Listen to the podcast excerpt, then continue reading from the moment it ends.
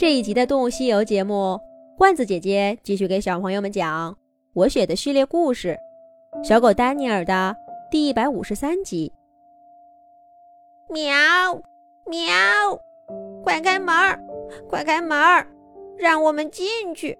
哎呦，哎呦！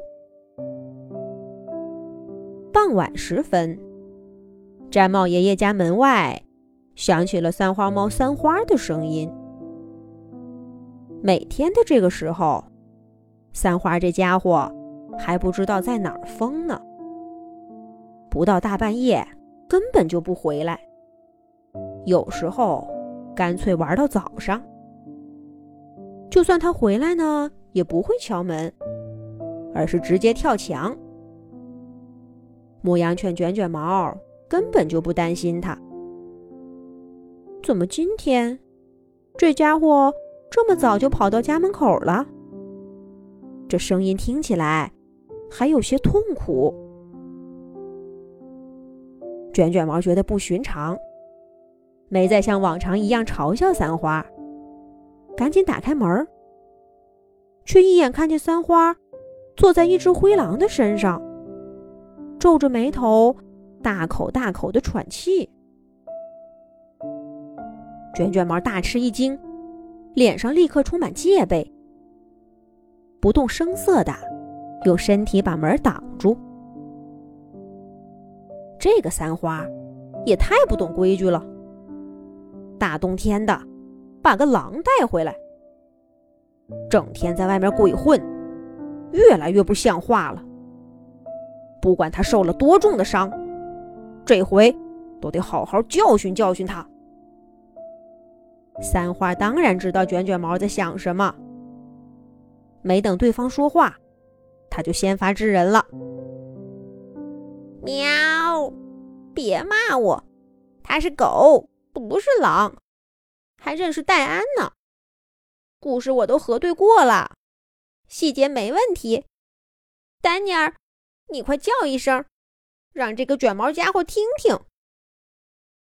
汪汪，汪汪。丹尼尔配合的叫了两声，还摇了摇尾巴。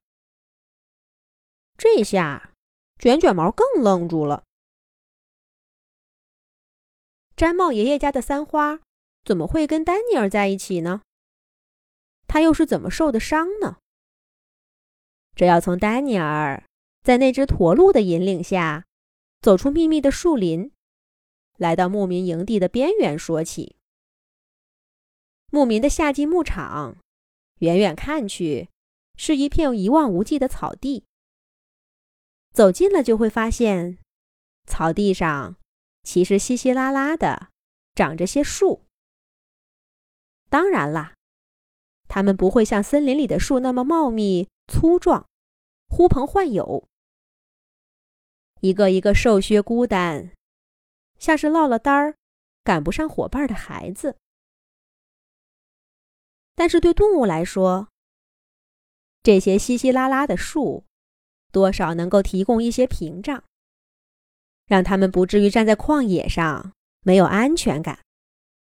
丹尼尔当时就站在这样一棵树下，望着牧民的营地，犹豫着要不要过去。就在这时候，他听到头顶的树枝上传来一个阴阳怪气儿的声音。你不是我们这儿的动物。说，谁让你来的？有什么阴谋？丹尼尔吓了一跳，抬头往上望，树上盖满了雪，枝枝杈杈的，并没有看见什么动物。一定是顽皮的小鸟在捉弄人呢。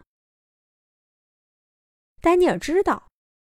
虽然狼是森林里最可怕的动物，可天上飞的鸟呢，却一点都不怕它们。特别是不需要跟狼群讨食物的时候，总有些小鸟会捉弄狼一下。再厉害的狼王，也拿它们没办法。要是这样，那根本就不用理会它们。想到这儿。丹尼尔不再关注头顶发生的事儿，专心思考着该怎么走进牧民，让他们接纳自己。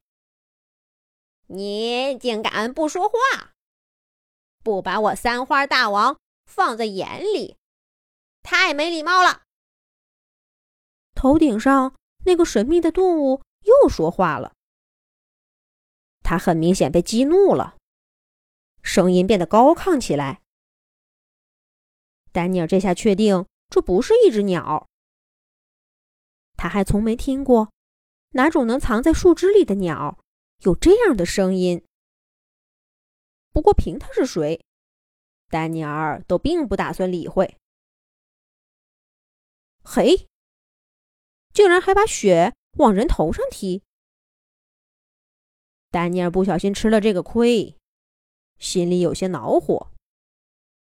他试着压了压这股火气，精力不能浪费在没有用的事情上。不过，那个家伙接下来的话，让丹尼尔不得不改变看法，重新抬起头，打量着他无法涉足的空中世界。那家伙说的是：“我告诉你，不管你是干什么的，都别想打毡帽爷爷和朵朵，还有那些羊的主意。别说是卷卷毛。”连我都不会放过你。他怎么会知道这些？